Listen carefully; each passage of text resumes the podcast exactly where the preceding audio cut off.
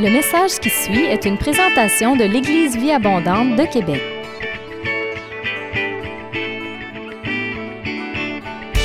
Pour plus d'informations ou pour télécharger d'autres messages, rejoignez-nous sur eva-québec.com. Bonne écoute!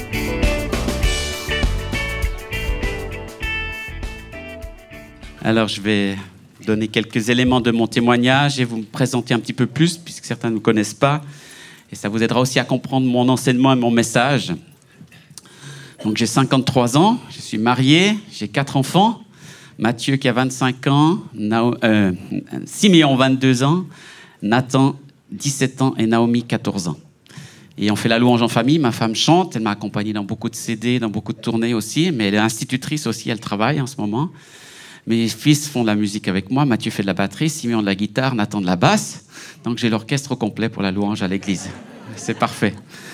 Alors bon, c'est pas toujours facile hein, avec les âges, les styles musicaux, les, tempéraments de chacun, mais on passe des bons moments à, pouvoir louer le Seigneur ensemble et on aime beaucoup faire ça. Et Naomi, la fille, elle danse, elle fait les bannières, elle chante aussi de temps en temps. Donc on, on est une famille de louanges, on essaye de le faire le mieux possible, mais chacun a aussi ses activités, ses études, son travail, et puis on n'est pas tout le temps non plus en train de faire la louange. Hein. Mais c'est une activité importante qui nous rassemble et qui nous unit. Donc moi, je suis né dans une famille qui était de, racines réformées protestantes. En Suisse, on a des catholiques et des protestants. Et puis, mais ils n'étaient pas spécialement pratiquants, mais on respectait la foi à distance, sans avoir de relation avec Dieu. Mais euh, j'avais déjà une conscience de Dieu, de son existence, mais sans, relation. Puis à l'âge de 16 ans, j'étais invité dans un groupe de jeunes charismatiques, dynamiques, dans, une ville pas très loin de chez moi. Et là, quand j'ai vu des jeunes en feu louer Dieu, ça m'a, enthousiasmé. J'ai tout de suite voulu continuer. Je ne me souviens pas du jour de ma conversion, mais rapidement, j'ai suivi le Seigneur, j'ai voulu lui obéir. Et ce qui m'a beaucoup touché, c'était la louange. De voir des jeunes de 15, 16, 17, 18, 20 ans qui louaient Dieu, qui s'exprimaient, qui chantaient, qui étaient rayonnants de la présence de Dieu. Ça m'a bouleversé parce que je ne connaissais pas ça dans mon école ou dans ma famille et de les voir prier, les entendre chanter, prier, s'adresser à Dieu. Je dis, mais comment c'est possible? Parce que dans mon église, il n'y a que le pasteur qui parle à Dieu. C'est lui qui fait tout, hein. c'est lui qui explique, c'est lui qui parle, c'est lui qui prie, nous on écoute. Puis quand c'est fini, on rentre à la maison. Et là, je voyais des gens qui étaient impliqués, connectés à Dieu. Je me dis, mais moi, je veux aussi ça, est-ce que c'est possible? Pendant tout un temps, je pensais que c'était bien pour eux, puis moi, je regardais. Jusqu'à ce que je comprenne que Dieu s'intéressait à moi, me parlait à moi, et voulait aussi m'écouter, moi. Et il voulait que je prie, que je loue. Alors euh, au début, je chantais les chants comme tout le monde, je suivais les chants. Puis après, quand j'ai compris que les jeunes, ils priaient aussi, je dis, mais il faudra que je prie. Mais comment ils font pour prier? Où est-ce qu'ils ont appris ça? Ils n'ont pas été au séminaire, ils n'ont pas été... Mais ils prient, ils parlent à Dieu. Je pense qu'ils ont bien appris leurs prières, hein. j'imagine. Hein. Alors j'ai essayé de répéter des prières toute la semaine pour prier, jusqu'à ce que je comprenne que c'était une relation, que c'était simple finalement, que je pouvais parler à Dieu comme je parlais à mes amis, que Dieu me parlait aussi, que Dieu m'écoutait. Donc j'ai découvert cette relation avec Dieu, ça m'a beaucoup aidé. À l'âge de 18 ans, j'ai reçu le baptême dans le Saint-Esprit, on était un groupe charismatique, on, vivait, on découvrait les charismes de l'Esprit.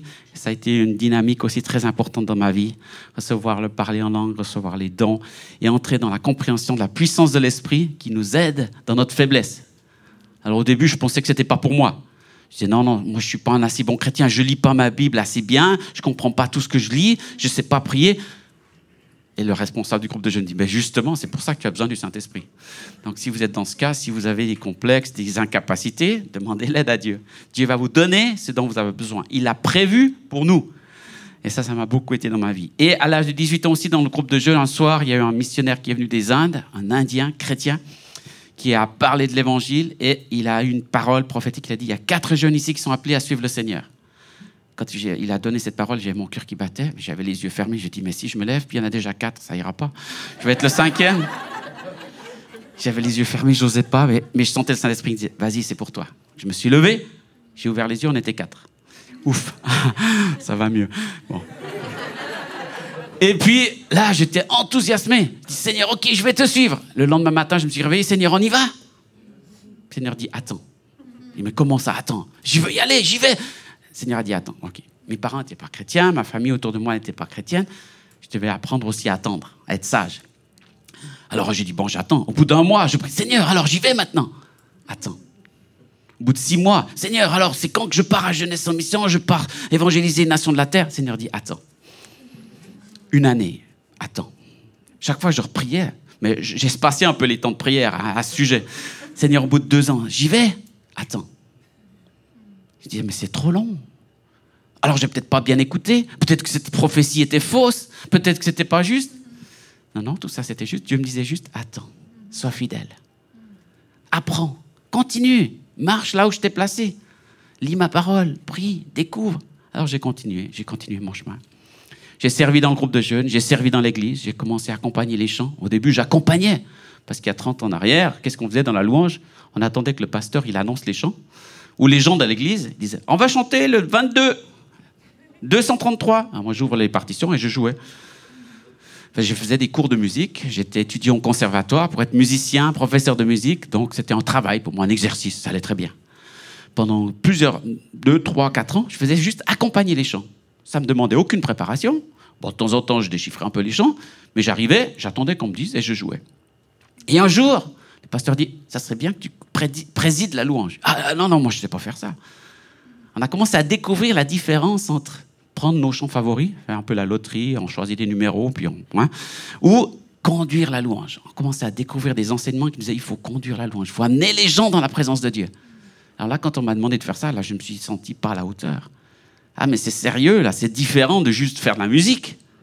C'est pas juste avoir du plaisir à jouer, c'est conduire les gens vers Dieu. Il faut être près de Dieu pour pouvoir conduire les autres. Et là, ça m'a lancé un grand défi, mais j'ai relevé ce défi et j'ai commencé à apprendre à pas juste jouer, mais être aussi un adorateur, pas juste un musicien. Et on va parler un petit peu de ça ce matin. Donc j'ai commencé à conduire, et puis les gens étaient bénis, les gens étaient touchés. Donc on m'a invité dans l'église, on m'a demandé de conduire dans le groupe de jeunes et dans d'autres occasions. Et petit à petit, le, le cercle s'élargit. Après, j'ai rencontré mon épouse dans le groupe de jeunes, on s'est mariés. On a travaillé les deux, on avait un poste de travail, ma femme était institutrice, moi j'étais professeur de musique, les deux on avait une bonne situation, un bon salaire. C'est bon, maintenant je suis vieux, j'avais 28 ans. C'est fini pour aller en mission avec les jeunes. Hein Et Dieu me dit, c'est le moment, lâchez tout. Ah, mais Seigneur, c'était avant qu'il fallait me dire ça. Avant, j'étais prêt, maintenant, c'est difficile. Ma femme était enceinte, notre premier enfant. On avait un appartement, on avait tout, puis il fallait quitter tout. Va au pays où je te montrerai. Vous connaissez ça? Abraham, hein? Mais Seigneur, c'est où le pays? Et puis Seigneur, vous savez, en Suisse, on aime bien les assurances, on aime bien calculer, réfléchir. Alors Seigneur, ça va durer combien de temps cette affaire-là? Ça va coûter combien? Comment je peux m'organiser? Comment je peux planifier? Dieu dit, vas-y. Il a dit Abraham, il n'a rien dit de plus. Hein. Mets-toi en marche, mets-toi en route. Et on a compris que mon épouse, après plusieurs quand même mois, temps de prière et d'enseignement et de partage avec nos responsables, que Dieu nous disait, oui, c'est juste, c'est le moment d'y aller. Lâchez tout. Donc on a tout déposé, on a quitté notre travail, quitté notre appartement, et puis euh, on est parti à Jeunesse en Mission. Ben, c'est là que Dieu nous appelait. On a fait une école de formation.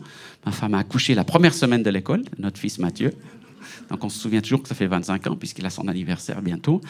Euh, et on a commencé à servir Dieu, d'abord en se formant, et puis ensuite à servir Dieu dans la louange, dans les nations. C'est ça que Dieu nous disait. Tu vas me servir dans les nations, dans la francophonie parce que la francophonie a besoin de louer mon nom, d'élever mon nom. C'est pour ça que je vis au Québec depuis longtemps et que j'aime le Québec, parce que vous parlez le français, c'est une belle langue, et il y aura du français au ciel, rassurez-vous.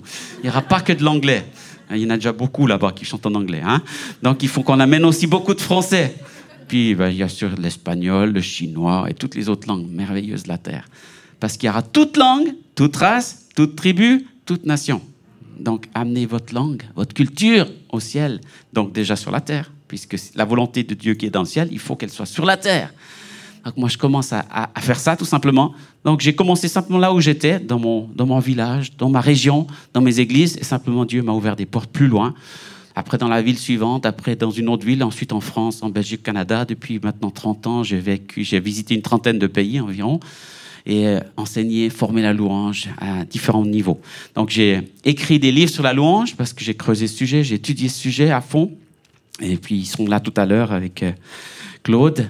Et j'ai fait plusieurs CD aussi. Là, c'était aussi par hasard. J'ai jamais pensé faire une carrière d'artiste ou de musicien, mais Dieu m'a conduit à enregistrer des CD de louanges parce que la louange était un moyen pour propager sa parole, pour propager justement cette louange, ces chants parmi les peuples, les nations, parmi la jeunesse, parmi tous les, endroits où, Dieu m'appelait à aller.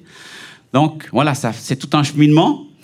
Euh, et maintenant, ça fait 25 ans qu'on vit euh, par la foi à plein temps avec Jeunesse en Mission. Et je peux vous dire que Dieu a toujours été fidèle. Nous n'avons manqué de rien. Et Dieu a pourvu à tous nos besoins. Et il reste fidèle. Et il est digne de louange. Donc c'est un privilège de pouvoir le servir. Je, je réalise vraiment pour moi, c'est un privilège d'être là et de pouvoir faire ce que je fais. Mais surtout, le plus important, c'est de faire ce que Dieu vous dit. Donc si Dieu vous appelle, écoutez, répondez. Et puis, apprenez aussi la patience.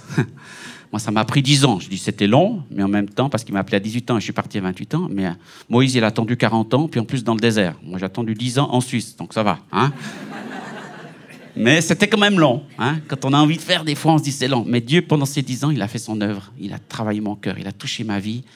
Il m'a permis de passer par des étapes importantes. Je vais vous en raconter une particulièrement. Donc, je cherchais comment servir Dieu à 18 ans. Et Dieu m'a dit, je t'ai donné des dons, mets-les à mon service. Mais à 18 ans, je n'avais pas beaucoup de, de, croyance en mes propres dons. Je pensais que je n'étais pas capable, que je ne savais pas jouer, que je jouais mal, que je chantais faux, que j'avais aucune capacité. Et puis les gens autour de moi disaient Mais non, tu fais bien, vas-y, continue. Je dis Mais non, je ne sais pas jouer. Puis vous savez, à cet âge-là, puis même des fois après, on se compare. On se compare tout le temps. On trouve toujours quelqu'un qui est meilleur que nous. Vous avez déjà vu ça? Hein? Ah, mais lui, il chante mieux. Ah, mais lui, il joue mieux. Non, mais je vais le laisser faire. Jusqu'à ce que Dieu presque se fâche avec moi, dit non, mais je t'ai donné des dons, tu dois les mettre à mon service. Et en regardant la parabole des talents, vous la connaissez dans la Bible, hein, il a donné à l'un 5, à l'autre 3, à l'autre 1. Et il leur demande multiplier. Et il y en a deux qui multiplient, et celui qui en a le moins, il les cache. Et moi, je pensais que j'avais éventuellement peut-être un talent, et j'avais envie de le cacher. Je jouais pas au groupe de jeunes au début, je cachais, j'attendais que la soirée soit finie vers 23 heures comme ça, puis j'allais dans un coin jouer du piano. Il restait peut-être trois jeunes, puis disaient Ah, c'est bien comme tu joues, joue. Non, non, je ne sais pas jouer. J'arrêtais instantanément. Dès que quelqu'un me faisait un compliment, j'arrêtais. Parce que je souffrais de rejet, d'insécurité, de plein de choses que, que Dieu a dû guérir dans ma vie. Donc j'ai dû laisser Dieu me toucher, accepter les dons qu'il m'avait donnés et les faire fructifier. Donc là, je dis, OK, si je suis pas assez doué, il faut que je fasse fructifier. Donc j'ai commencé à reprendre des cours. J'avais appris déjà en tant qu'enfant, mais jusqu'à un certain niveau. Donc j'ai repris des cours de piano, j'ai pris des cours de chant.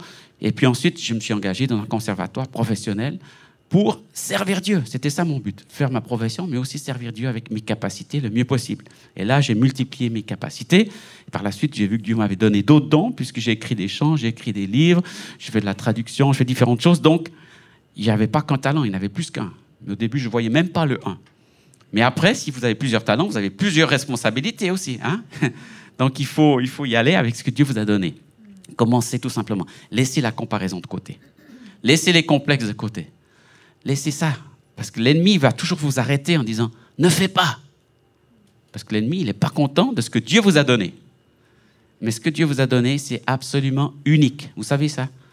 Vous êtes tellement unique devant Dieu, tellement important que Dieu n'a pas fait deux comme vous. Vous avez déjà remarqué ça Même si vous avez un jumeau ou une jumelle, il n'est pas comme vous. Il n'y a pas deux personnes sur la terre qui sont semblables. Et même depuis des siècles, depuis l'existence de l'humanité, vous pouvez regarder dans l'histoire, il n'y aura pas deux personnes comme vous. Même s'il y a des sosies, vous avez déjà vu des sosies, il y a des émissions télévisées sur les sosies. Mais quand on regarde un moment, on voit très vite la différence. Tu vois, il limite, mais c'est pas lui. Même s'il lui ressemble beaucoup, il arrive à imiter un chanteur, il chante comme lui. En France, je crois qu'il y a à peu près, je ne sais pas combien, 500 euh, sosies de Johnny Hallyday. Et ils font des spectacles. Il y en a qui gagnent leur vie à plein temps juste en étant le sosie. Mais ça doit être terrible comme vie. Ils sont pas eux-mêmes. Ils sont tout le temps quelqu'un d'autre. On leur dit Johnny, salut Johnny, puis c'est pas Johnny. Franchement, c'est bizarre, quoi. Mais ils passent leur vie à chercher d'être quelqu'un d'autre. Et gagnent leur vie avec l'identité d'un autre. C'est parce qu'ils sont pas bien dans qui ils sont. Donc soyons pas comme ça dans l'Église. Cherchez pas à être quelqu'un d'autre. Cherchez pas à imiter le pasteur, l'évangéliste ou n'importe qui. Vous ne serez pas Billy Graham. Billy Graham, il y en a eu un, et Dieu a, béni la terre avec cet homme parce qu'il a fait ce que Dieu lui a dit de faire. Mais vous, vous avez autre chose. Et quand j'argumentais avec Dieu, je dis Seigneur, je ne sais pas jouer du piano. Regarde, il y a Michael Smith qui joue beaucoup mieux que moi, etc. Dieu dit Oui, mais Michael Smith, il n'est pas dans ton groupe de jeunes. Ah oui, c'est vrai, j'avais pas pensé à ça. Toi, je t'ai placé là pour que tu joues ici. Ah oui, d'accord. Alors je vais essayer. Je vais essayer de faire le mieux possible pour toi. Et puis Dieu s'est servi de ça et m'a béni. parce que j'ai simplement accepté ce qu'il avait fait de moi. Et dans la louange aussi, c'est tellement important. N'imitez pas les autres. Soyez vous-même. Vous pouvez vous faire être inspiré. Oui, on a besoin d'inspiration. On a besoin de modèles qui nous inspirent. Mais prenez des bons modèles. Ne soyez pas quelqu'un d'autre. Soyez vous-même et soyez inspiré par l'Esprit, ce qu'il a mis en vous. Et là, vous allez pouvoir bénir les gens autour de vous.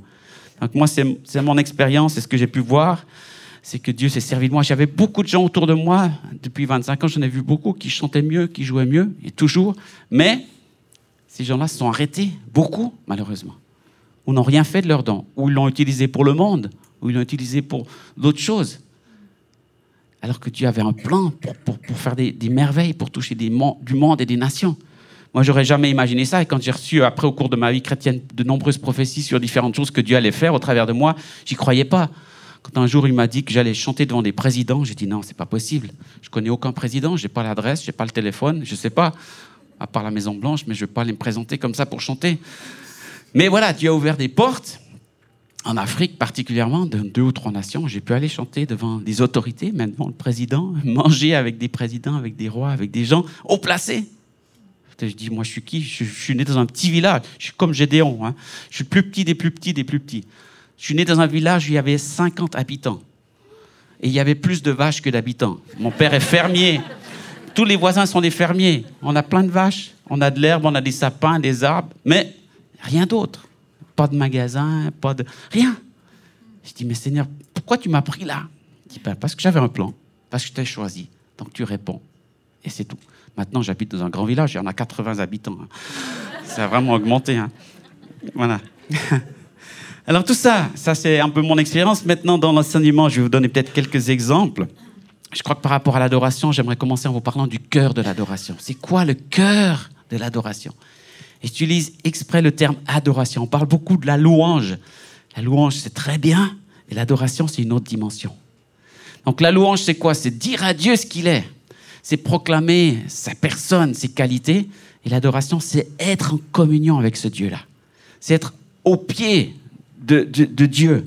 Le mot adorer en français, il perd un petit peu de son sens. Parce qu'on l'utilise à toutes les sauces. Je ne sais pas au Québec comment vous l'utilisez, mais en tout cas en France, en on adore tout. On adore euh, un bon vin, on adore le fromage, on adore la musique, on adore, puis on adore Dieu. Donc Dieu, on le met aux mêmes catégories que tout ça. Hein. Mais Dieu, il, il, il mérite beaucoup plus que ça. Le mot adorer en grec, dans la Bible, ça veut dire venir devant le roi, se prosterner pour lui embrasser la main.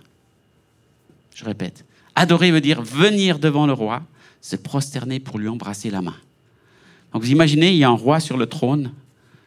Comment vous allez venir le saluer? Eh, salut au roi, tu vas bien? Non, on va venir, on va s'approcher avec révérence, avec respect. Et à mesure qu'on s'approche de sa grandeur, de sa puissance, de sa majesté, on, on commence à ralentir le rythme, ralentir le pas. Et quand on est devant lui, mais on se met à genoux. Et quand on est à genoux, qu'est-ce qu'on peut faire On attend que ce soit le roi qui nous dise de nous lever. C'est ça l'adoration. Alors le roi, il est merveilleux ce roi qu'on a parce que c'est un père. C'est pas un roi qui attend de nous frapper, nous laisser à terre.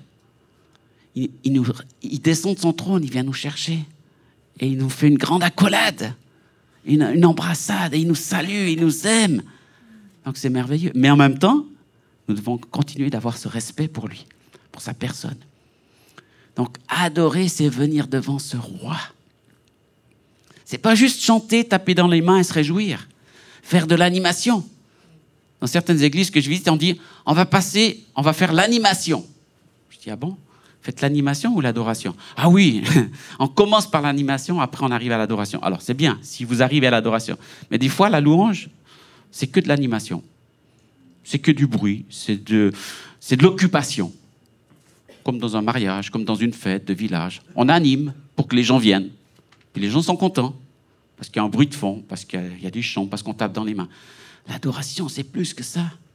C'est entrer dans la relation avec quelqu'un. Donc l'adoration, ce n'est pas une performance. Aujourd'hui, on est dans un monde de performance, n'est-ce pas?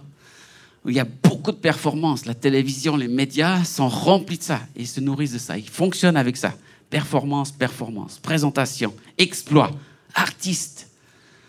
Et c'est une bonne chose. Il y a des tas de bonnes choses extraordinaires qui mettent aussi en valeur les dons que Dieu a donnés. Parce qu'au départ, c'est Dieu qui a donné tous ces dons. Même si les gens ne sont pas chrétiens et font des performances juste pour eux, c'est un don qui a été donné par Dieu. On peut voir la, la grandeur de Dieu dans ses capacités. Mais ensuite, qu'est-ce qu'on fait de ce don? Qu'est-ce qu'on fait de cette capacité? Qu'est-ce qu'on fait de nos chants? Qu'est-ce qu'on fait de notre louange? Est-ce qu'on fait une performance ou est-ce qu'on adore Dieu?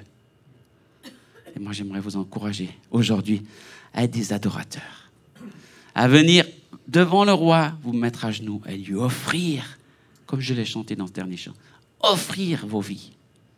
Offrir.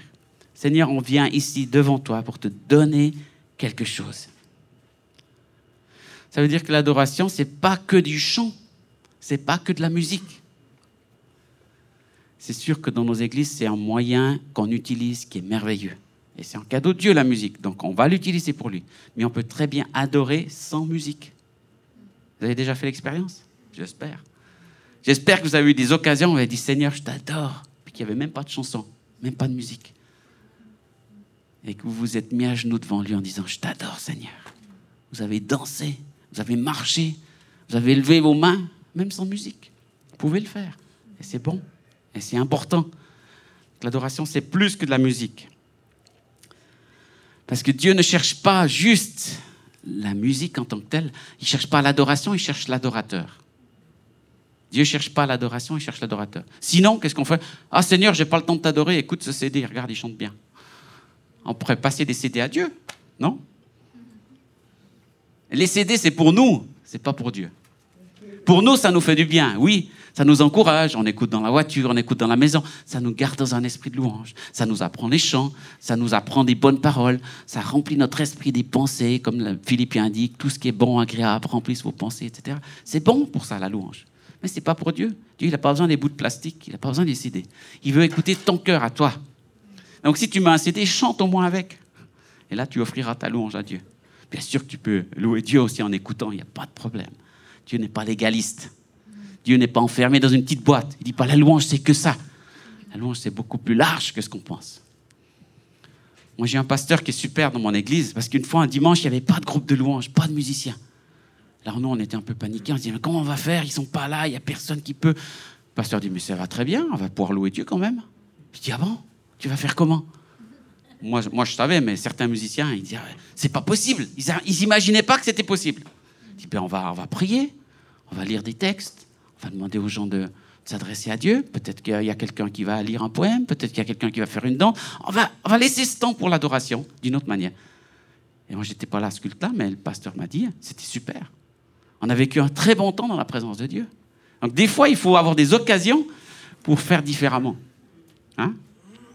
Peut-être que on a l'habitude d'avoir tous les musiciens et une fois, il n'y a qu'un musicien. Est-ce que ça va marcher? Ah non, là, ça va pas marcher là. Ah non, ça va être difficile. Mais pourquoi? Est-ce que ça va changer les cœurs des chrétiens et le cœur de Dieu? S'il manque des musiciens ou si la sono ne fonctionne pas. Alors bien sûr qu'on a toutes ces choses-là qu'on aimerait qui fonctionnent le mieux possible, on aimerait avoir le groupe idéal, la chorale, tous les musiciens, mais si des fois il n'y a pas tout ça, est-ce que Dieu est toujours Dieu? Est-ce que Dieu est toujours digne d'être adoré? Est-ce qu'on peut toujours l'adorer? Ben, Dieu va nous donner des occasions, ça j'en suis sûr. Des fois forcé, des fois pas forcé, mais Dieu nous donne des occasions de le louer. Vous savez, une fois ce que j'ai fait dans l'église, j'ai loué Dieu depuis le fond de la salle. J'ai mis le piano derrière à côté de la sono, il n'y avait personne devant. Les gens, ils louaient Dieu, mais comment ils louaient? Ils faisaient comme ça. ils louaient devant, mais en même temps, ils regardaient derrière. Ils n'avaient pas l'habitude. C'était bizarre. Ils entendaient une voix, ils entendaient des chants, mais il n'y avait personne devant. Comment c'est possible, ça? Ben oui, c'est possible.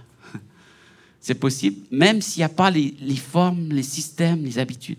c'est important d'aller plus loin. Moi, j'aimerais vous encourager aujourd'hui, dans cette journée, à voir plus loin. Plus loin que ce que vous connaissez, que vos habitudes, que vos formes. Les formes ont besoin de changer. Avec le privilège que j'ai de visiter les églises et les nations, je vois des louanges très différentes. Je vois dans des cultures une louange très Les instruments sont différents. Les sons sont différents. Les chants sont différents. La première fois que je suis trouvé dans une église que je connaissais pas et je connaissais aucun chant, j'ai dit ah c'est pas possible, je peux pas louer Dieu. Et puis après quelques temps, j'ai commencé à réfléchir, j'ai dit mais ils sont en train de faire quoi eux? Ils louent Dieu? Alors moi, est-ce que je peux le faire ou pas? Oui, je peux le faire. Même si je connais pas la mélodie, même si je connais pas les chants, je peux me joindre à cette louange. Et j'apprends les chants rapidement, où j'essaie, où j'écoute, et puis mon cœur, il est connecté à la louange, au lieu de, de fermer mon esprit, puis de me bloquer en disant, je connais pas, je fais pas. Oui, tu peux le faire. Et Dieu m'a mis dans une situation j'étais même dans une autre culture, dans un autre pays, où je connaissais même pas les paroles, où j'arrivais même pas à lire la langue. Si vous avez loué avec des Chinois, peut-être, hein, à moins que vous parlez le chinois, même les lettres, vous n'arrivez pas à les lire.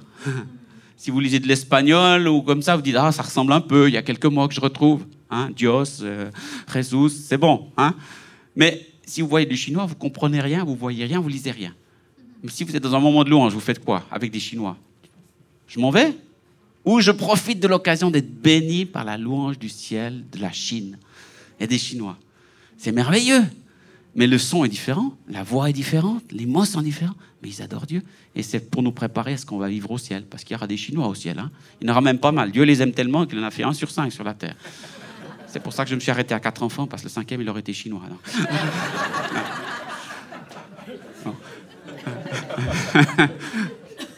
Donc, euh, Dieu aime les langues, les cultures, les formes différentes. Et c'est important de, chercher dans nos cœurs, mais c'est quoi? Pourquoi je fais la louange? Pourquoi je sers Dieu? C'est quoi ma motivation? Est-ce que je suis juste un musicien qui aime faire de la musique? Ou est-ce que je suis un chrétien qui adore Dieu? Ça, ça fait une grande différence. Et c'est important pour vous, et je sais que je m'adresse à des gens qui sont impliqués dans la louange. Donc je m'adresse à vous, je sais que si vous êtes là, c'est que vous êtes motivé, que vous avez envie. Mais c'est important de vous reposer parfois la question. Dire, bon, des fois, c'est difficile, des fois, la sono ne fonctionne pas, des fois, il y a un micro qui est cassé, des fois, il y a quelqu'un à côté de nous qui ne nous parle pas correctement. Il y, a, il y, a, plein de circonstances qui se passent dans la louange, dans l'adoration. Qu'est-ce que, qu'est-ce que je fais? Est-ce que je m'arrête à cette circonstance? Est-ce que je me stoppe avec ça? Est-ce que je me bloque? Ou est-ce que je laisse ça de côté pour rentrer dans l'adoration? Et des obstacles, il y en aura toujours. Parce que ce qui est sûr, c'est que Satan n'aime pas l'adoration et que Dieu l'aime tellement. Donc il y a toujours une guerre, il y a toujours un combat. Comment est-ce possible que le dimanche où on est juste participant, il n'y a pas de problème, et le dimanche où on est de service, de louange, de musique, il y a des problèmes Et souvent ça se reproduit, hein, n'est-ce pas? C'est ce jour-là où euh, la voiture démarre pas. C'est ce jour-là où les enfants salissent la belle chemise blanche. C'est ce jour-là où, au moment de partir, on glisse sur une plaque et on tombe par terre et on se fait mal. C'est ce jour-là où ça ne marche pas. Alors tout a, bien fonctionné avant. Gardons nos cœurs dans l'adoration parce qu'on a un but, on a une vision qui est celle de, louer Dieu, de venir devant le roi. Ça va être un moment fantastique, c'est un moment merveilleux et on ne veut pas le manquer ce moment-là. Donc soyez conscients de ça. Si vous êtes bien conscient, dire ok, tous les obstacles, je vais les enlever. Les cailloux, les pierres, les murs, je vais les franchir pour arriver jusque-là.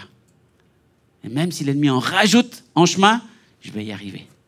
Parce que je ne veux pas manquer mon but. J'ai un but, c'est de louer Dieu, c'est de l'adorer, c'est de venir devant le roi, me prosterner. Et rien ne va m'empêcher de le faire.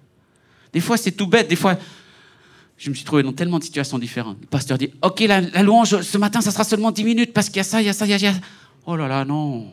Oh, 10 minutes Ah non, ça va pas. On ne peut pas louer Dieu en 10 minutes. Où c'est marqué dans la Bible qu'il faut plus que 10 minutes des fois, on a des préjugés, on a des concepts parce qu'on dit Ah, dans l'église, la louange, c'est une heure. Alors, dès qu'on nous donne moins qu'une heure, ça ne marche pas. Ou le contraire. Moi, dans mon église, c'était toujours 30 minutes. Pendant des années, 30 minutes. Et une fois, je me trouve dans une église en France et le pasteur me dit La louange, c'est une heure. Tu vas faire une heure de louange. Je dis Mais comment je vais faire ça? Intérieurement, je n'ai pas dit au pasteur. Je dis Une heure, mais je ne sais pas faire une heure. Moi, je fais 30 minutes. Comment Ça fait combien de chants? Comment je vais faire? Vous savez ce que j'ai fait? J'ai fait deux fois 30 minutes que j'ai collé. J'ai comme fait deux moments de louange ensemble. Mais ça a bien marché. Simplement, je ne me suis pas arrêté. J'ai fait deux dimanches d'un coup. Double portion. Big Mac, double Mac, double Big Whooper, je sais pas. j'ai donné le maximum. Mais c'était bon. Puis à présent, été dans des occasions, on m'a donné deux heures de louange. Je fais des veilles d'adoration dans la maison de prière, maison d'adoration. Deux heures de louange. J'ai fait des tabernacles de louange qui durent 72 heures. Trois jours non-stop. Je n'étais pas le seul, attention. Hein. J'allais quand même me reposer. Mais je faisais deux heures la journée, deux heures la nuit, deux heures le matin, deux heures, six heures de repos, deux heures de louange. Voilà, il faut. Seigneur, est-ce qu'on peut encore te louer? Est-ce qu'on a déjà tout dit? Non, il y a toujours plus. C'est ça qui est impressionnant. On se dit, oh ça va être long, comment on va faire? Et chaque fois, tu vois que ça augmente. Tu te rapproches de Dieu, l'onction augmente, la puissance augmente, la connexion avec Dieu est plus forte. Il se passe quelque chose parce que tu prolonges, parce que tu vas plus loin. Donc Dieu vous donne des occasions et saisissez ces occasions-là. Faites un culte de louange parfois. Moi, j'ai demandé au pasteur, est-ce qu'on pourrait faire un culte de louange? Alors c'est vrai, mais il faut être prêt aussi pour ça, pour aller plus loin que juste ce qu'on fait d'habitude. Puisqu'on doit aller plus loin, il faut avoir de la matière, du contenu. Cherchez, cherchez. Alors, dans, dans, dans ces choses-là, les bonnes questions à se poser, c'est à qui vraiment j'adresse ma louange? Est-ce que je fais la louange pour plaire au pasteur? Pour, que je sois apprécié dans l'Église Ou est-ce que je fais vraiment ça pour Dieu? Parce que c'est vrai que on est en avant, on fait de la musique, donc les gens nous aiment, nous, félicitent. Mais il y a aussi le contraire. Il y a ceux qui nous apprécient, ceux qui nous félicitent, mais il y a aussi ceux qui nous critiquent, ceux qui nous jugent, ceux qui nous ramènent toutes sortes de paroles négatives. Et puis l'ennemi augmente les choses. Il met le projecteur hein, pour vraiment t'abaisser, t'accuser. Alors, il y a des bons résultats, mais il y a des résultats aussi difficiles. Donc il faut gérer ça. Autant il faut gérer les, critiques, autant il faut gérer les compliments. Et les deux sont difficiles.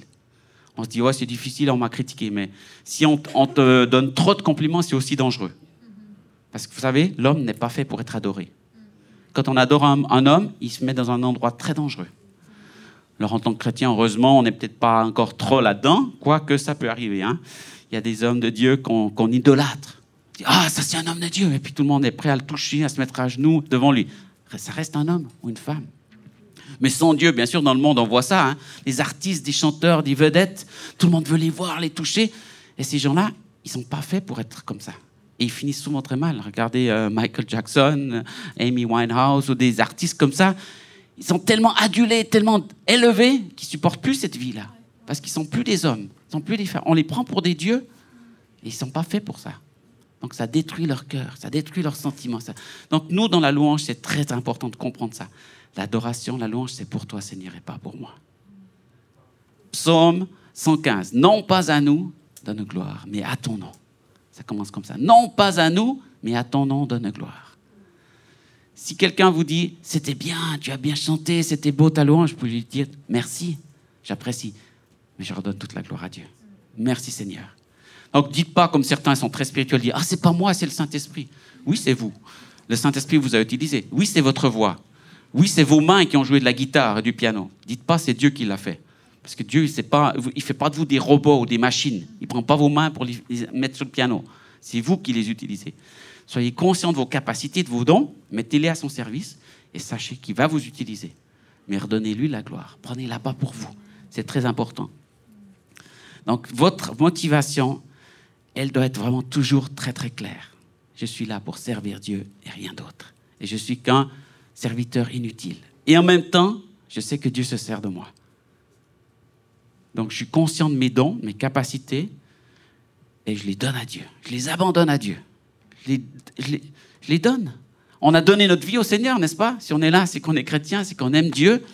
On a choisi de le suivre, alors faites-le continuellement, pas juste une fois.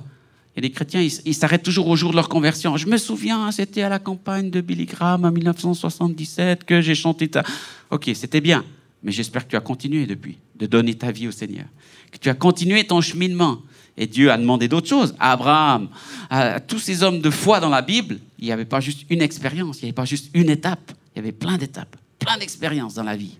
Et dans chacune de ces étapes, Dieu demandait à nouveau de donner, de lâcher, de déposer devant lui des choses. Donc, la louange, l'adoration, c'est pour Dieu et pour personne d'autre. Écrivez-le bien clairement. C'est un moment qu'on donne à Dieu. Et là, on a quand même un petit problème, un peu dans l'église évangélique, charismatique. C'est qu'on a eu tellement besoin que Dieu nous touche, et c'est vrai, heureusement que Dieu est venu nous toucher, qu'on s'est un petit peu habitué à ça, d'une manière tellement presque égoïste parfois. On dit Seigneur, viens Seigneur, touche-moi. Seigneur, bénis-moi. Seigneur, remplis-moi. Moi, moi, moi, moi. Puis après la louange, c'est quoi? C'est moi, moi, moi. Au lieu que ce soit Dieu, Dieu, Dieu. Et on a un problème parce qu'on a beaucoup de chants qui disent moi, touche-moi, remplis-moi, viens sur moi, viens à moi. Et il y a plus de moi que de Dieu. Alors analysez vos chants. Quand vous choisissez des chants, quand vous préparez la louange, prenez un chant, on a tous besoin de dire à Seigneur, j'ai besoin de toi. C'est bon, il n'y a pas de problème. Mais dites pas ça pendant 45 minutes, pendant toute la louange. Parce qu'au bout d'un moment, Dieu dit, OK, c'est bon, je t'ai répondu. Et puis moi. Oh, heureusement, Dieu, il est bien dans sa peau. Dieu, il se plaint pas, lui. Dieu, il est bien dans sa tête, il est bien dans son identité, il n'a pas de problème, il n'a pas de complexe, il n'a pas de frustration. Mais Dieu dit quand même, je t'ai donné tout ça pour que tu me bénisses moi, pour que tu m'adores. Et quand tu adores Dieu, c'est pas toi qui te met en avant, c'est lui. Donc il faut à un moment donné, il y a des chants c'est Dieu, tu es grand, Dieu, tu es puissant, Dieu, tu es majestueux, Dieu, je t'adore, je te... Seigneur, tu es merveilleux, Seigneur, tu es lumière, sois glorifié, sois béni. C'est lui, c'est lui, c'est lui. C'est ça la louange. C'est lui, c'est pas toi. Et à un moment donné, ça doit changer, ça doit switcher dans la louange. Il faut qu'on s'adresse à lui. Il faut que ce soit lui qui soit vu. Alors c'est ça qui, est un peu important à, changer dans notre mentalité d'adorateur, de, de musicien, de serviteur de la louange. Parce qu'au début, on a commencé comme ça tous. Un jour, on est venu dans une réunion et il y a un chant qui nous a touchés et Dieu, on a senti que Dieu nous aimait et puis qu'on était tellement important. Mais ça, c'est normal. Ça, c'est la même chose avec des bébés, avec des enfants. Les bébés, ils dépendent complètement des parents. Ils ont besoin que les parents s'occupent d'eux, de tout. Et un bébé, il sait que faire une chose, c'est pleurer et dire Donne-moi, donne-moi à manger, change ma couche, euh, occupe-toi de moi, etc. Il pleure et il demande.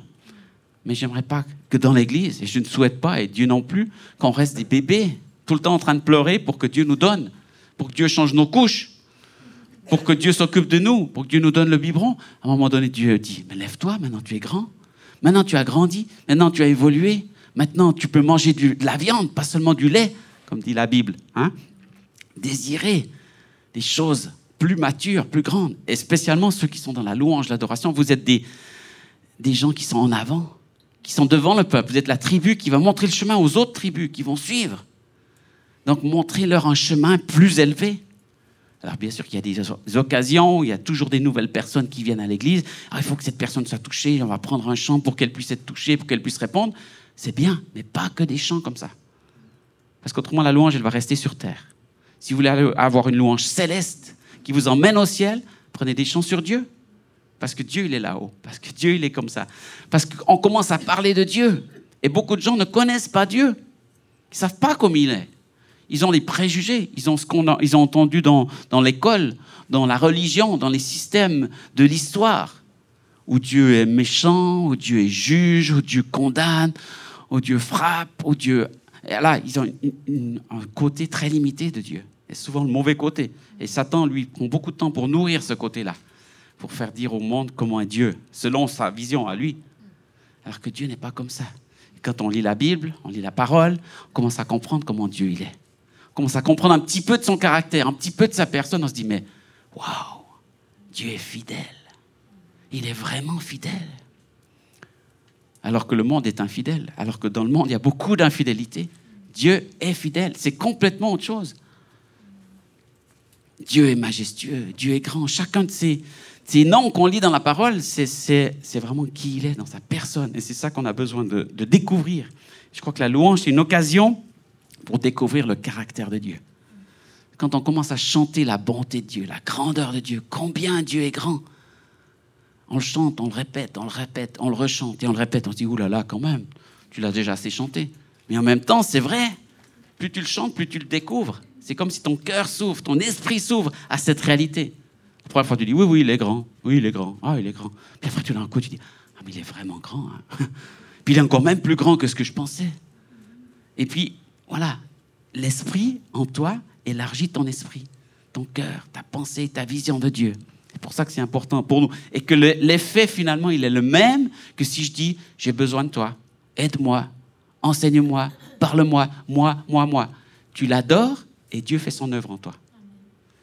Cherchez d'abord le royaume de Dieu et toutes choses vous seront données par-dessus. En plus, Matthieu 6, 33. Toi, tu demandes? Non. Toi, tu cherches. Toi, tu cherches Dieu. La louange, c'est l'endroit idéal pour chercher Dieu. Seigneur, je viens vers toi. Je sais que tu es là sur le trône. Je viens à genoux devant toi. Je, me prosterne. Tu es tellement grand, tu es tellement glorieux. Qu'est-ce que je peux faire d'autre? Je ne suis pas au même niveau que toi. Des fois, les hommes, on se met un peu trop au niveau de Dieu. J'entends beaucoup de chrétiens qui expliquent à Dieu beaucoup de choses. Seigneur, tu vois, Seigneur, moi je pense que tu devrais, qu'il faudrait que tu. Voilà, mais. Hein? On va expliquer à Dieu ce qu'il devrait faire. Vous avez remarqué ça? C'est pas la même chose que de l'adorer. C'est pas la même chose que d'être comme Abraham qui va plaider pour que Dieu intervienne dans l'intercession. Mais quand on se met à expliquer, on est très prétentieux. Seigneur, je pense que. Beaucoup de chrétiens disent, moi je pense, Seigneur, que. Mais qu'est-ce que Dieu pense? Ce qui est important, c'est ce que toi tu penses ou c'est ce que Dieu pense? Que dit Dieu dans sa parole? Qu'est-ce que Dieu pense de cette situation? Peut-être qu'il pense pas du tout comme toi. Ou peut-être que toi, tu penses pas du tout comme lui. Ça revient au même. Mais c'est important. Plutôt que de dire ce que tu penses, dis Seigneur, je ne sais pas, mais je viens vers toi. Et je sais que tu vas me donner la solution.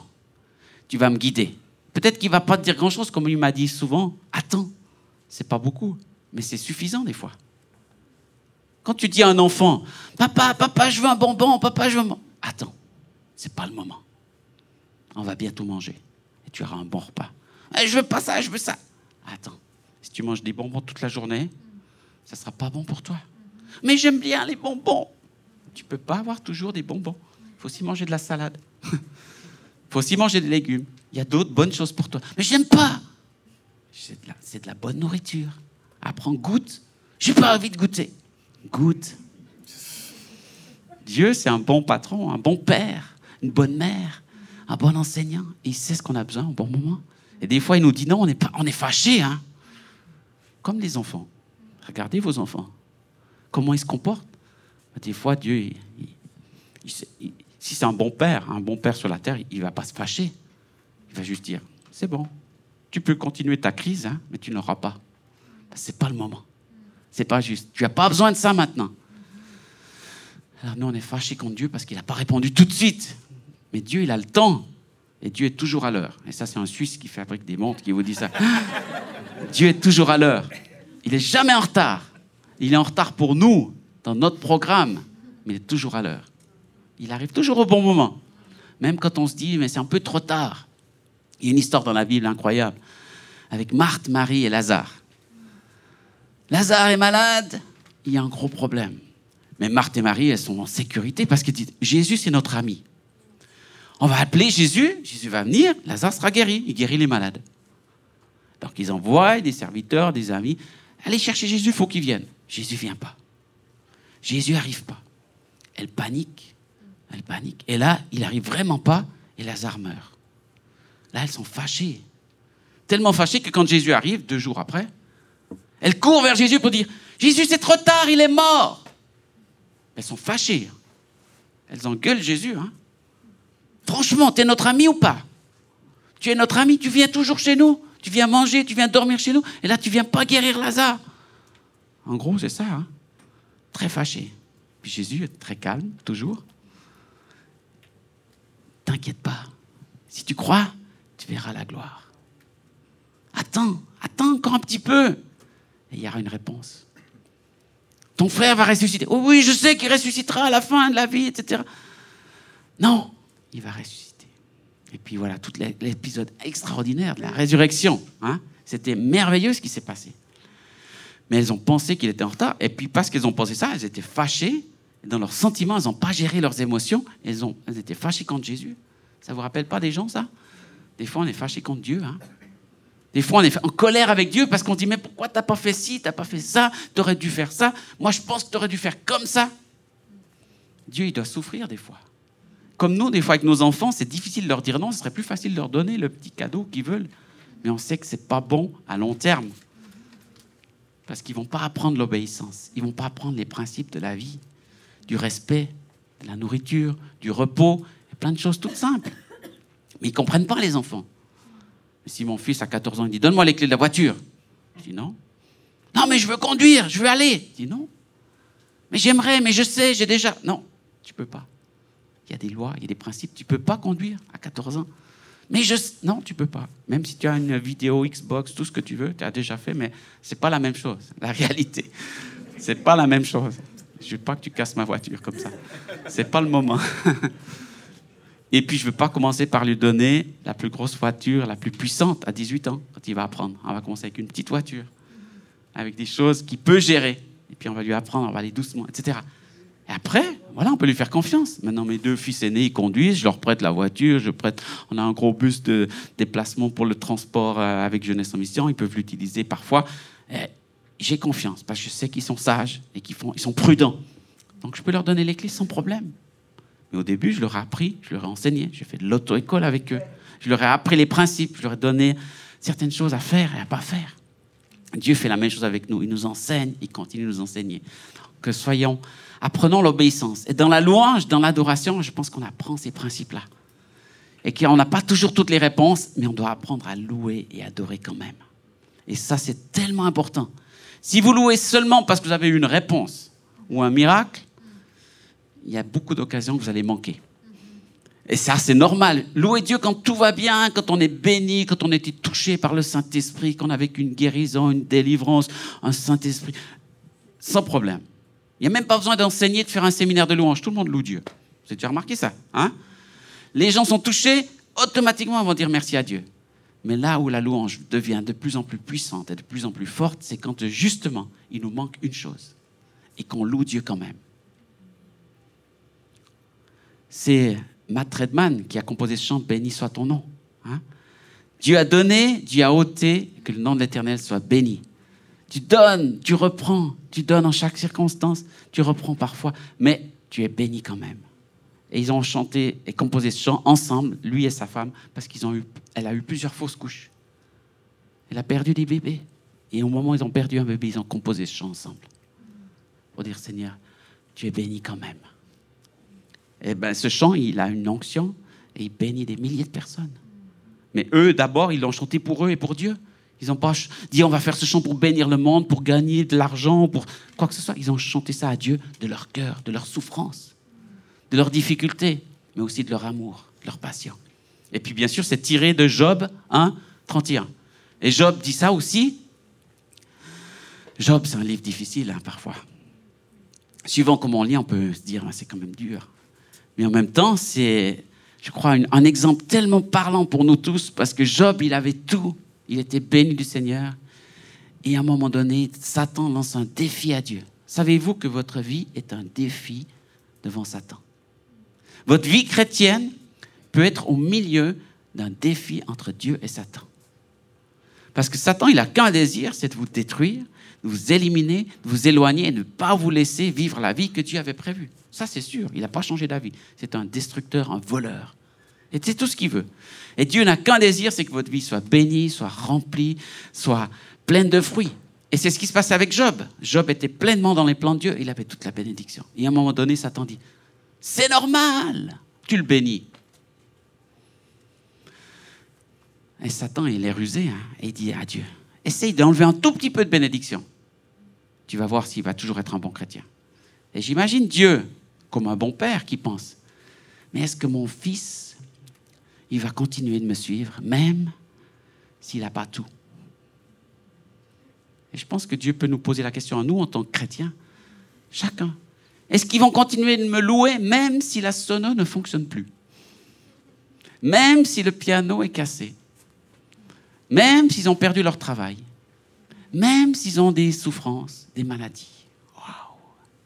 Et chaque fois, je, vais plus loin pour montrer que voilà, un piano, c'est rien à côté d'une souffrance, d'une maladie, d'un travail, ou des choses difficiles qu'on peut vivre dans la vie, d'un divorce, d'une séparation, d'un décès. Mon ami Rolf Schneider, avec qui je travaille depuis plus de 25 ans, qui est responsable de la jeunesse en mission, il a eu trois filles. Et sa troisième fille, à l'âge de 11 ans, elle est décédée subitement d'un arrêt cardiaque à l'école sans explication, sans raison. Après, ils ont fait une autopsie, ils ont vu qu'il y avait un défaut au cœur. Eh bien, c'était très difficile, vous imaginez, pour un adorateur, un compositeur, un musicien, avec qui, euh, qui continuait de conduire la louange. Quand le directeur de l'école est venu à sa maison pour lui annoncer la nouvelle, il n'a même pas téléphoné, il s'est déplacé. Lui-même, il était blanc, il était malade, il n'était pas bien, il ne savait pas comment. Alors je lui ai dit, entrez, on va prier c'est Rolf, le père, qui a réconforté le directeur par rapport à la nouvelle qu'il lui annonçait. Bien sûr qu'ils ont souffert, qu'ils ont pleuré, qu'ils ont... on a pleuré avec eux, on a souffert avec eux, mais ils, ont, ils sont restés fidèles. Et ils ont continué de louer Dieu. Et puis personne dit, mais tu vas arrêter alors Là, tu ne peux pas continuer de louer Dieu. Il a dit, je crois que la meilleure chose à faire, c'est que je continue de louer Dieu. Plutôt que de m'arrêter, de me lamenter et de rester tout seul chez moi. Je vais continuer. Et deux semaines après, trois semaines après, dans plein d'occasions, il a continué d'aller visiter des églises, d'aller conduire la louange. C'était une leçon pour nous, ce qu'on a vu. Ce n'était pas un déni, ce n'était pas une fuite de la réalité. Non, ils étaient dans cette réalité, dans cette souffrance, dans cette perte, dans cet abandon. Mais ils sont restés fidèles. Et ça fait maintenant 13 ans qu'ils ont perdu cette fille. Et ils sont toujours là, fidèles à continuer à marcher avec Dieu. Donc Dieu ne nous a pas promis une vie en rose, une vie parfaite, une vie sans difficulté. Il y a des difficultés. Et là, en l'occurrence, Job n'était même pas coupable de ses problèmes, puisqu'il était fidèle. Et que c'est Satan qui lui a lancé, ce défi à Dieu. Et Dieu s'est dit, bon, Job, oui, lui, il est sérieux, il est costaud. Lui, c'est un bon chrétien, c'est mon fils, il est fidèle. Je sais qu'il ne va pas lâcher. Donc, je pense qu'avec lui, je vais pouvoir fermer la bouche du diable. Et le témoignage de Job a fermé la bouche du diable. Mais parce qu'il a été fidèle, parce qu'il a été, il a tenu ferme jusqu'au bout. Il a dit, Dieu a donné, Dieu a ôté, mais Dieu va être béni. Même sa femme n'en pouvait plus, elle dit, maudit Dieu et meurt. Franchement, Dieu, t'a abandonné. Qu'est-ce que tu, tu vas continuer d'être chrétien après tous ces problèmes? Mais le témoignage d'un chrétien qui passe par la souffrance, il est bien plus puissant que le témoignage d'un chrétien qui n'a aucun problème et qui est béni. Tous les martyrs de la foi ont porté un fruit immense. En Irak, actuellement, j'ai plusieurs amis missionnaires qui sont là-bas. En Iran, il y a l'État islamique. Ils décapitent les gens. Ils massacrent des chrétiens. C'est une horreur. Mais de plus en plus de musulmans se tournent vers Jésus parce qu'ils se disent, on ne veut pas d'un Dieu comme ça. On ne veut pas cette religion qui tue, qui massacre. Et vous, les chrétiens, vous qui perdez tout, pourquoi vous gardez la foi? Et ils se tournent vers les chrétiens. Et il y a des centaines et des milliers de conversions actuellement en Irak, en Iran, en Syrie. La situation, elle est difficile. On aimerait mieux qu'ils se convertissent en France, en Suisse, où tout va bien, au Canada, hein, aux États-Unis. Mais là, les gens ne se convertissent pas parce que justement, tout va bien. Donc, tout ce qu'il faut. J'ai mon travail, j'ai ma famille, j'ai mon argent, j'ai mes loisirs, j'ai mon occupation, j'ai pas besoin de Dieu. Là-bas, ils perdent tout et ils se tournent vers Dieu. Mais leur vie est un témoignage extraordinaire. Ils nous enseignent, même à nous, hein, de voir comment ils tiennent le coup, comment ils continuent, malgré ces circonstances. Donc, la louange ne nous promet pas une vie rose, une vie parfaite. Et louer Dieu, c'est pas juste quand tout va bien.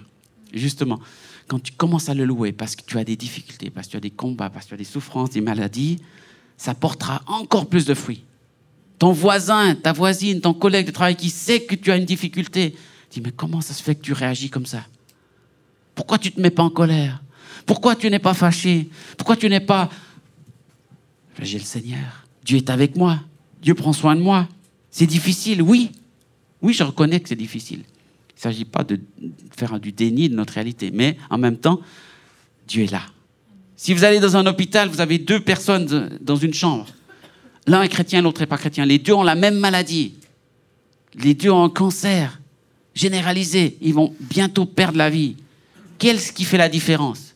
La différence pour un chrétien, c'est qu'il peut déjà dire, Seigneur, tu peux me guérir si tu veux. Seigneur, je peux demander la prière de guérison. Et il y a des miracles qui se produisent. Il y a des gens qui sont guéris.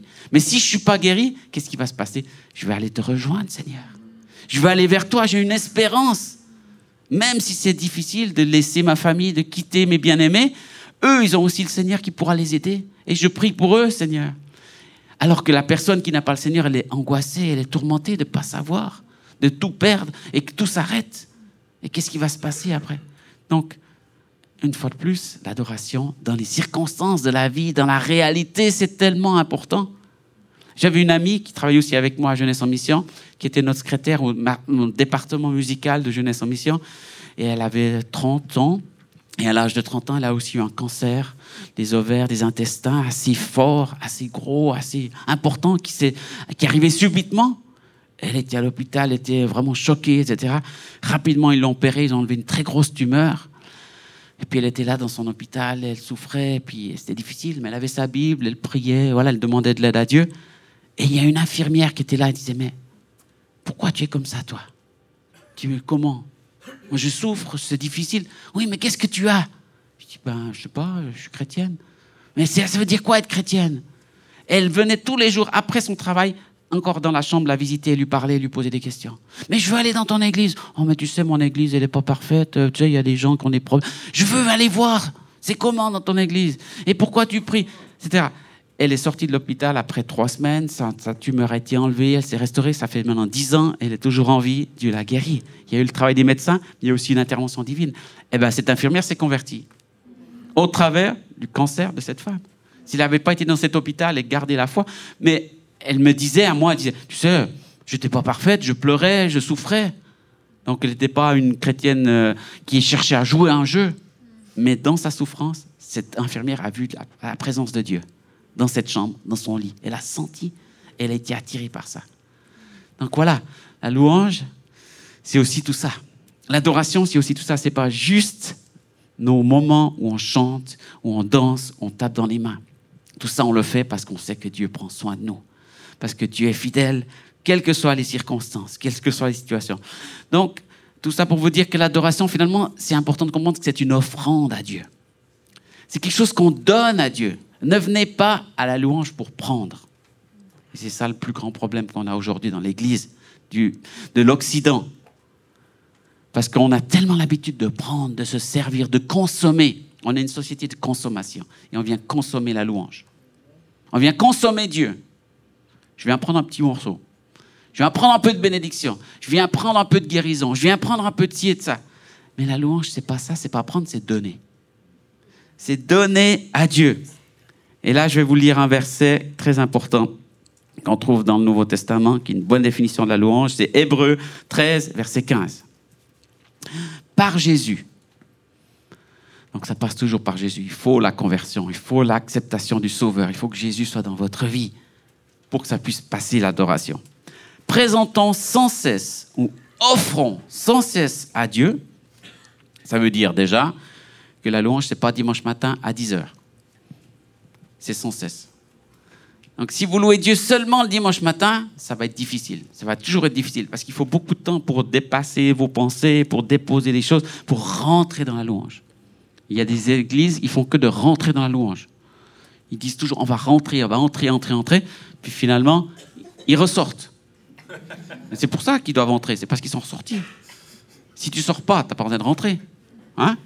Alors je sais que c'est des versets bibliques, et puis c'est bien de rentrer dans la louange, mais en même temps, le mieux, c'est de rester dans la louange. C'est de demeurer dans la louange, de rester dans l'attitude. Tu arrives au culte, mais tu es déjà dans la louange. Tu n'es pas en train de réfléchir pendant 30 minutes. Ah, il faut que je rentre. Comment je vais rentrer? Par quelle porte Etc. Puis au moment où tu rentres, ah, c'est terminé.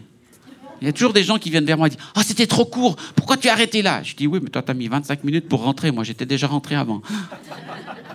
bon, je dis ça comme ça, hein, hein, en rigolant un peu. Mais pour dire, on, passe trop de temps à rentrer, alors qu'on devrait déjà y être.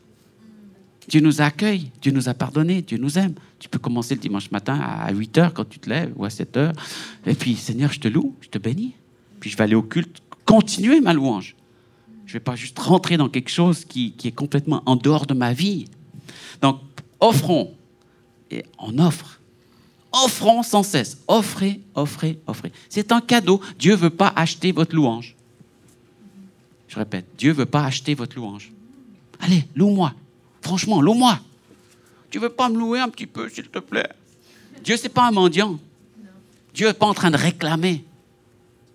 S'il te plaît, je ne suis pas bien aujourd'hui. Loue-moi. Ça ira mieux après. Non, Dieu, il est bien.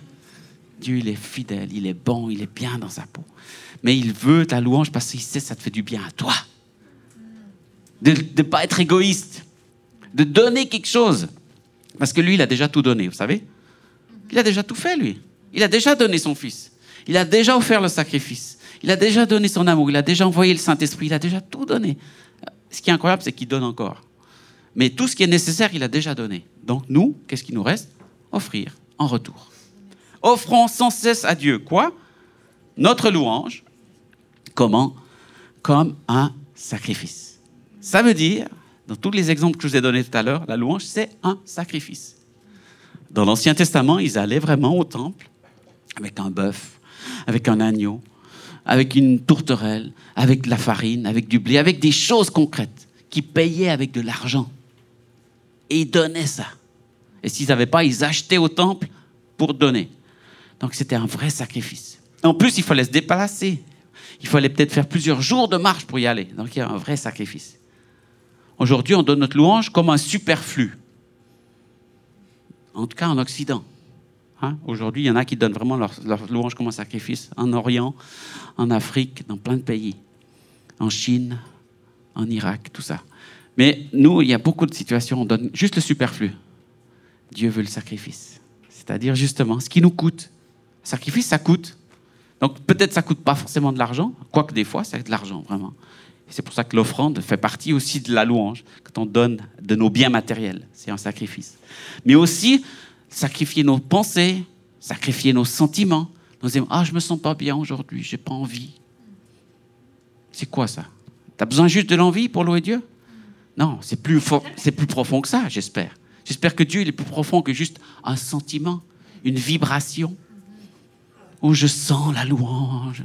Il y a une petite vague qui flotte, un petit nuage. Là, alors, là, là, il faut que je loue parce que c'est le moment du nuage. Hein. Il y a des moments où il y a le nuage, d'autres fois, il n'y a pas. D'autres fois, il y a des vibrations plus ou moins fortes. Puis ça, c'est aussi un ressenti très personnel. Il y a des gens qui disent Ah, j'ai senti, puis d'autres qui disent Oh, moi, j'ai rien senti du tout. Hein. Mais Dieu était là. Parce que Dieu, il est là plus que dans les sentiments. Il est là parce qu'il est en accord avec sa parole, il obéit à des principes. Et le principe, c'est que quand deux ou trois sont rassemblés en son nom, il est là. Et le principe, c'est que quand on adore Dieu, il vient sur un trône de louange. Dieu siège au milieu des louanges. On l'invite, il vient. Dit pas, je suis trop occupé, j'ai pas le temps. Non, il vient. Il a le temps et il aime ça. Donc, il n'y a pas de problème. Que tu le sentes ou tu le sentes pas, Dieu vient. C'est bon ça, hein? Donc, offrons notre louange comme un sacrifice, c'est-à-dire l'offrande sortant des lèvres qui célèbrent son nom. C'est tout simple. Ouvre ta bouche, chante, prie, prie en langue, parle, confesse, proclame, utilise ta bouche. Il y a des chrétiens timides qui disent Ah, moi je loue Dieu dans mon cœur. Mais s'il si, est dans ton cœur, il faut que ça sorte. Ça veut dire que si ça ne sort pas, il n'y en a pas assez dans ton cœur. Ça ne déborde pas. Remplis ton cœur de lui pour que ça sorte. Il faut que ça sorte, il faut que ça puisse être chanté, il faut que ça puisse être proclamé. Dieu l'a voulu comme ça. La parole est primordiale dans la Bible. Dieu a tout fait avec sa parole. Donc nous aussi, avec notre parole, on fait beaucoup de choses. La parole peut donner la vie ou la mort, dit les proverbes. Hein. Jacques aussi. Attention à ce qu'on dit de notre bouche. Alors ce qui est sûr, c'est que quand tu dis des louanges, tu dis des bonnes choses. Et tu te trompes pas, et tu n'as pas besoin d'effacer et de dire Attention, j'aurais pas dû dire ça. Ou c'est pas ce que je voulais dire. Ou je. Non. Quand tu dis des louanges, tu dis quelque chose de juste de bon, de valable. Et tu peux pas te tromper quand tu loues Dieu. Ça m'a beaucoup aidé quand un frère m'a dit ça. Un prédicateur, musicien, compositeur anglais m'a dit Tu sais, Sylvain, tu peux pas te tromper quand tu loues Dieu. J'ai jamais pensé à ça. Parce que souvent, quand on est musicien, on se dit Oh, mais je me suis trompé. J'ai fait une erreur. J'ai oublié les paroles. J'ai fait une fausse note. Puis on regarde plus nos erreurs, nos échecs, nos manquements. Mais quand tu loues Dieu, tu ne te trompes pas même si tu bégayes, même si tu manques un mot, parce que Dieu, il entend ton cœur et c'est ça qui compte. Donc, offrez votre louange à Dieu, c'est très important. Alors, comment on peut le faire? Je vais terminer avec un petit PowerPoint tout simple, très proche de notre vie. Comment exprimer notre adoration et notre reconnaissance à Dieu? Tu peux mettre le suivant. Des déclarations de louange. Alors, j'essaye d'ouvrir mes yeux dans la vie que je vis et j'ai remarqué que dans ma famille, je pouvais aussi recevoir des louanges ou donner des louanges. Dans les relations, on vit un peu ce genre de choses. Tu peux mettre prochain. Encore. Ça va venir. Encore. Comme un enfant pour son papa.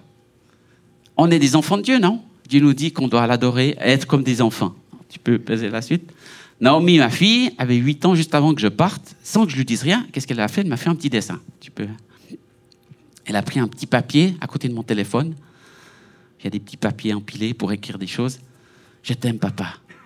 Elle a fait un timbre, un timbre poste, là, parce que j'aime bien les timbres. Je collectionne et j'aime bien ça. Puis elle a fait un petit cœur rose. Elle a découpé dans un autre papier qu'elle a collé. Donc elle a pris soin. Elle a fait ça avec son cœur. Elle a mis ça sur mon bureau juste avant que je parte. Je pense que j'allais aller se coucher et qu'elle n'allait pas me voir. Je lui ai rien dit. Je lui ai pas dit, attention Naomi, ton papa va partir. J'attends que tu me fasses une grande déclaration avant mon départ. C'est le moment. Vas-y. Des fois, on fait comme ça avec Dieu. Hein. Attention, Dieu est là, c'est le moment de lui dire. Dites-lui tout. Puis on dit, euh, bah, euh, qu'est-ce que je peux lui dire? Parce que parce qu'on a programmé la louange dans un moment entre 10h et 10h30.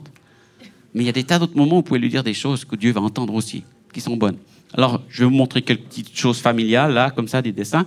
Naomi, 9 ans, en retour d'un voyage. Hein, hein? Voilà. non, c'était une autre chose. Voilà. Tu peux. Bon, c'est une fille, elle fait des grandes déclarations. Tu peux. C'est un peu long, mon truc, mais voilà, ça vient. Voilà, voilà. La petite photo. Je t'aime de tout mon cœur à la folie. Je t'aime, je t'aime, bisous, bisous, bisous. Voilà. C'est exprimé avec une fille de 9 ans. Si elle fait ça à 18 ans, je dis, il y a un problème. Hein Mais là, elle a 9 ans. Et puis, c'est sa manière de le faire. Et je ne l'ai pas programmé, je ne lui ai pas expliqué, j'aimerais que tu me fasses ça. C'est son cœur, elle est comme ça. Elle aime faire des dessins, elle aime être créative, donc elle le fait. Voilà un autre. Encore Naomi. Après, il y en aura d'autres. Ah, vas-y. Là, elle m'a fait un petit cahier avec des notes de musique, comme je fais de la musique. Elle a inventé des notes, elle ne sait pas vraiment le solfège, mais voilà. Elle a composé un chant. Je t'aime et Dieu aussi. Hein? Donc en même temps, elle m'exhorte, tu es un prince de Dieu je n'ai pas, pas non plus fait un enseignement systématique sur la royauté, la principauté, Dieu. Voilà, elle a compris les choses du Seigneur et puis elle les transmet avec son cœur à sa manière. Elle a fait un petit cahier avec une ficelle. Voilà, c'est créatif comme elle peut être à cet âge-là. Voilà. Un jour, ça c'est sa louange à elle. Elle l'a fait tout seule. Elle dessine comme tous les enfants. Elle aime bien dessiner. Ben, un jour, son dessin c'était la louange. Merci à Dieu pour tout ça. Elle dessine les montagnes, le soleil, les animaux. Elle aime beaucoup les animaux.